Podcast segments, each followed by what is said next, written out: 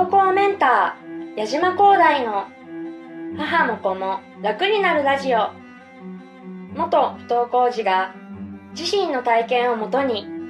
不登校児とそのお母さんの悩みを解決します。で2つ目です、えー子供の今やっている楽しみを大きくしたり幅を広げることをしてみてください。で不登校の子供って今の自分の環境の中でもうできる範囲のこと精一杯やってるんですよ。勉強してないけど。学校にも行ってないし外にも出ないかもしれないしでもそんな中でも自分のエネルギーって溜まってっちゃうんですよね。学校ってそういう意味では非常に合理的にできていてちゃんと子供たちがそういう発散ができるものを用意してくれてるわけですよ。ねまあ勉強であるとか部活動であるとかあと友人関係であるとかってもので発散するものを出してくれてるんですけどでもそこに行けないとかそこが合わない場合ってそこで発散できないわけですよね。で家の中で発散するしかない。特に不登校の場合は。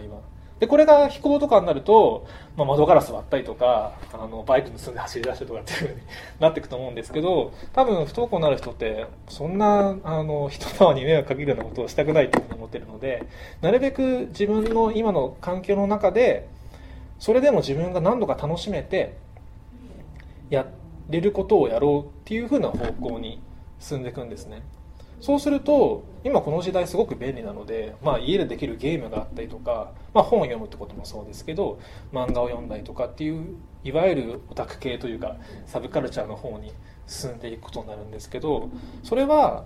あのそういう趣味趣向があるというよりはその状況で他にできることがないか模索して得た結果だと思ってます。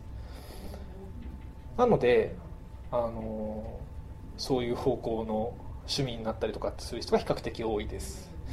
でまあ僕はそれとてもいい趣味だなと思っててあの誰にも迷惑かけずお金も大してかからずそういう意味では理想的な趣味を持っているように思っていてだからある意味あの親御さんがいる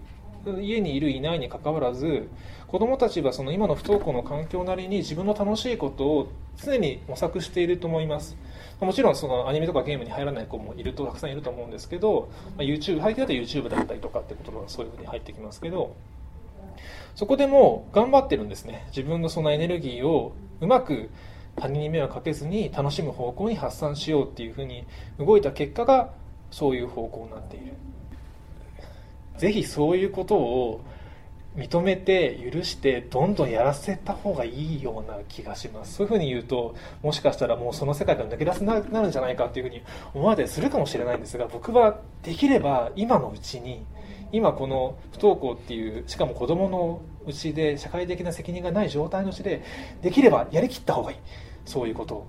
で特にゲームとかもそうなんですけどゲームって機構が単純なので非常にその手軽にあの成功体験を味わえるわけですよ。なんですがあの最近は結構悪徳なゲームも多くてあのスマホゲームでガチャの課金がどうのっていうニュースって聞いたことありますかね。そのお金を払ってまあクレジットカード決済とかでお金を払ってなんかガチャガチャを回すと好きなキャラクターが出てきたりとかっていうことにハマってしまってそこでどんどん上のクレジットカードのお金を使ってっていう風になってしまうっていう事件が最近あったと思うんですけど結局それってゲームへのリテラシーが低いから結局楽しみ方をちゃんと分かっていないからそういう無駄な行動に出てしまうんですよね。多分そういう子って逆にずっとゲームをしてこなかったとかそういう人の方がそういうものにはまりやすいんじゃないかなっていうふうに思っていて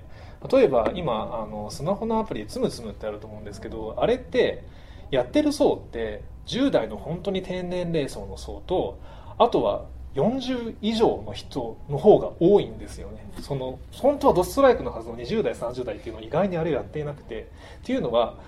もうゲームとしてやってきてるからリテラシーが高いから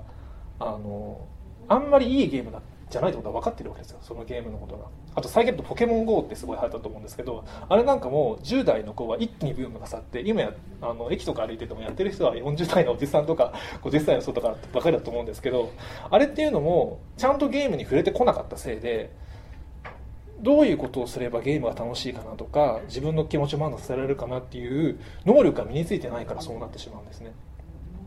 だからできれば今のうちにゲームをちゃんとやりきって良し悪しをちゃんと学んでおいた方がいいんじゃないかな。ゲームっていうものをちゃんと捉えるためにもそこをとことんやっておいた方が絶対後々ちゃんと自分とゲームの距離感が作れるようになると思います。なのでもうあのよくあるのが登校だからお小遣いはあげませんっていうところがあったりするんですけどもう好きなゲームも、まあ、金銭的な余裕があればですけどできればやりたいだけやる方がいい。逆にその今はその時期チャンスだと思うのでそういう彼らが今やりたいと思っていることをどんどん提供してあげた方がいいと思います。でこれはできればなんですがゲームを一緒に楽しめればもっと最高ですね。お母さんたちと。僕一つゲームやっててあの良かったなというか嬉しいなと思うことがあってうち母結構ゲームやるんですね。新作ゲームは僕より早く見つけてきて これちょっとやらないっていうふうに言ったりとかっていうふうになるんですけど